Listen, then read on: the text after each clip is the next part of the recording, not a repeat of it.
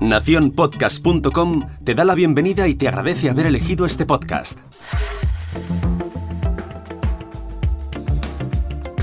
Hola, mi nombre es Jorge Marín y esto es al otro lado del micrófono.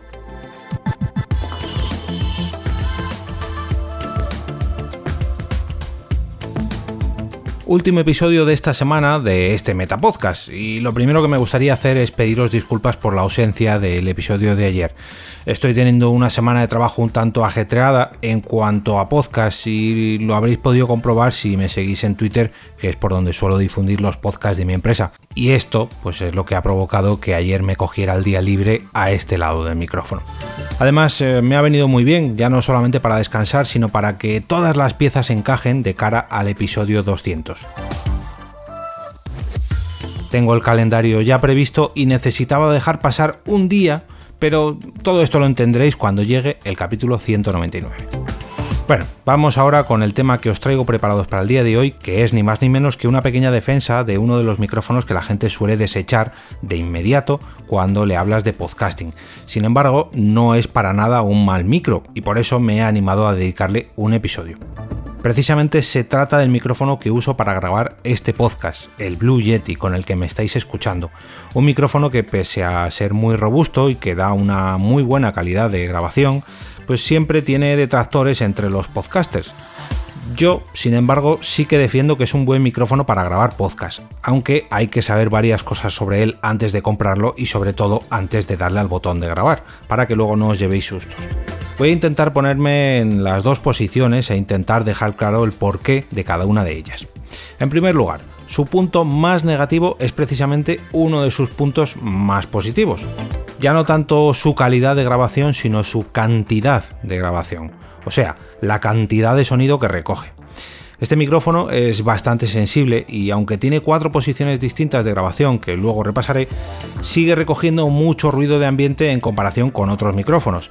Esto, pues para un podcast como el mío, de apenas 5 minutos de duración, en el que apenas gasto 10 minutos al día entre errores y repeticiones de alguna frase, pues bueno, no es ninguna incomodidad el hecho de sentarme y estarme quietecito durante esos 10 minutos.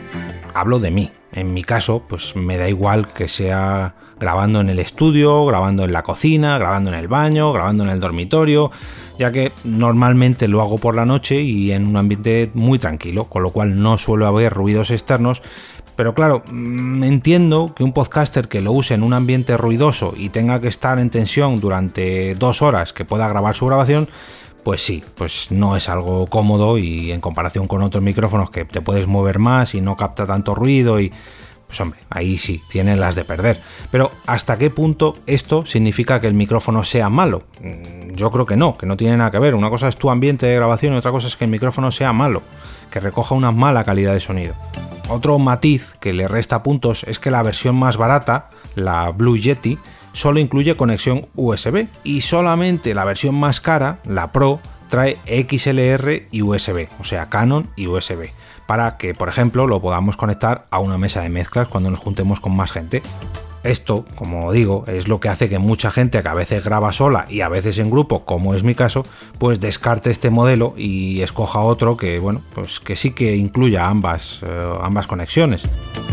Por último, el tema del precio. Si al hecho de ser un micrófono súper sensible que te hace grabar muy tenso, cada vez que le das al rec, le sumamos, o mejor dicho, le restamos la opción de que no tiene conexión XLR y le sumamos, ahora sí, el precio, que son unos 150 euros, aunque sé que se puede encontrar un poquito más barato en Amazon, por ejemplo, pues hace que esto no sea muy atractivo para muchos podcasters.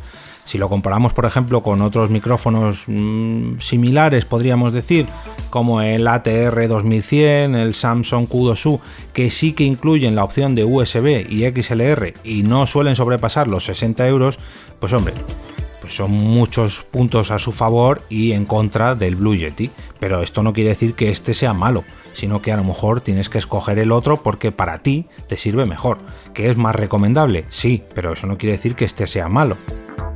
Ahora vamos a ver la parte positiva. Antes decía que era un micrófono muy sensible, eso es cierto, lo tengo más que comprobado, pero también podemos aprovechar esto y enfocar dicha sensibilidad con sus cuatro modos de grabación. Voy a intentar mostraros estas cuatro características cambiándolos para ir enumerándolas. La primera, el modo cardioide, para grabar tal y como lo estoy haciendo yo ahora mismo, enfrente del micrófono, ideal para cuando estamos solos, como yo, como es mi caso. Este es el modo estéreo. Sirve para pues eh, aprovechar, digamos, los laterales del micrófono. Ahora mismo estoy haciendo unas ciertas piruetas para que me oigáis pasar a un lado y al otro, pero si hago ruido detrás, aquí no lo capta igual. Sin embargo, aquí me podéis oír perfectamente como paso a un lado y al otro del micrófono.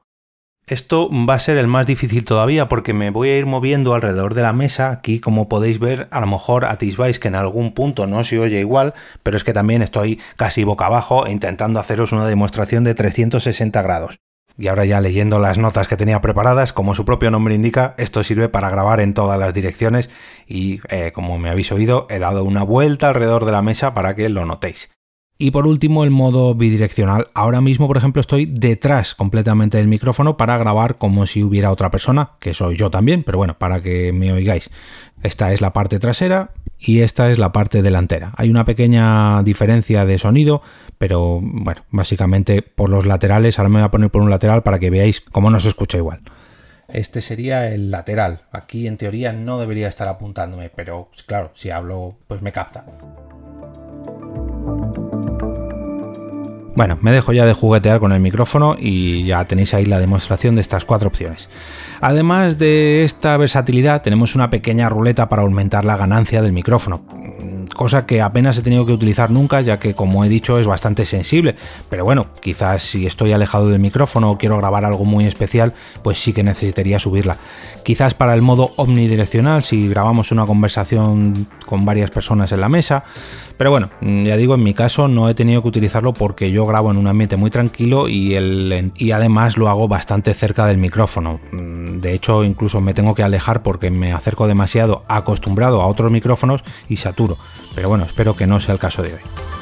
Por último, un puntito a favor por su pie, el pie del micrófono, que es robusto como el solo. Esto os puede parecer una tontería, pero la gran mayoría de micrófonos viene con un pie o una peana que podríamos llamar mm, de demostración, porque sirve pues, para que lo mires y no lo toques. En cuanto lo tocas, eh, se cae el micrófono y no suele durar mucho si es que le dais bastante trayo. Mucha gente pues ya tiene su propio brazo de micrófono, pero si no es así, pues al final tienes que acabar comprando una peana o un pie con un poquito más de calidad. Y en el caso de Blue Yeti esto no es necesario. De hecho, por las notas que he podido encontrar en, la página de Blue Yeti, bueno, de, de Blue, perdón, el pie pesa alrededor de un kilo y el micrófono otros 500 gramos. O sea, tenemos un micrófono de un kilo y medio. Seguramente con todo esto no logre convencer a ninguna de las dos partes con mis argumentos, ya que el que odia este micrófono no va a dejar de odiarlo y el que lo tenga ya sabrá de lo que es capaz el Yeti, si lo usa bien, claro. Pero si estás en tierra de nadie y al final te decides gracias a este episodio de al otro lado del micrófono, te rogaría que usaras el enlace de afiliados que te dejo en las notas del episodio. Estoy revisando ahora mismo y en la página oficial de Blue Yeti, que también os incluyo en las notas del programa, está toda la información detallada de todo lo que capta, todos los rangos que no me voy a poner aquí a enumerar, y allí cuesta los 140 euros. Sin embargo, en Amazon yo lo estoy encontrando por unos 125. Y ojo, ya que hay ocasiones en las que bajan más de precio todavía, ya que yo lo conseguí gracias a un pack, gracias a una oferta, donde venía incluido un juego de ordenador de regalo, eh, si no me equivoco era si no me equivoco era el Watch Dogs 2 esto solamente lo entenderán los frikis de los videojuegos.